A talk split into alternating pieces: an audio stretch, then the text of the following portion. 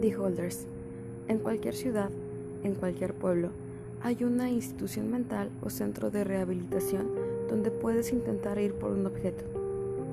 Había 2.538 de esos objetos, pero 2.000 se perdieron.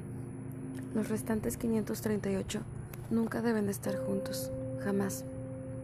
Estas historias han sido recogidas de varias fuentes, muchas de las cuales son cuestionables, pero todos tienen una trama similar.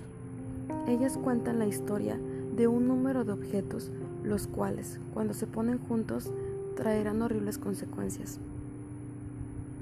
La veracidad de estas historias está siempre en cuestión, así es como estaba pensado ser.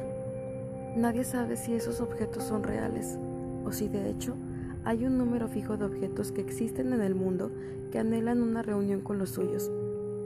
La especulación corre desenfrenada. Parte de lo que hace las historias de The Holders tan incitante es la posibilidad de cualquier persona de ir a una institución mental, preguntar por visitar a un holder y estar forzado a someterse a una prueba de fuerza para conseguir un objeto. Algunos de los holders han posteado sus propias historias, añadiéndole misterio a una tétrica y enervadora serie.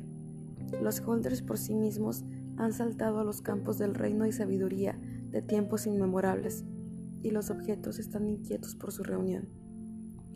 Los objetos, aunque poderosos y temibles, carecen la habilidad de unirse libremente por su propia voluntad, y por lo tanto se ven obligados a convocar la ayuda de ciertos individuos.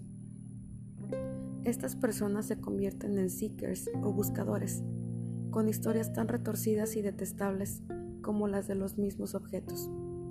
Estos buscadores han salido por tres razones principales.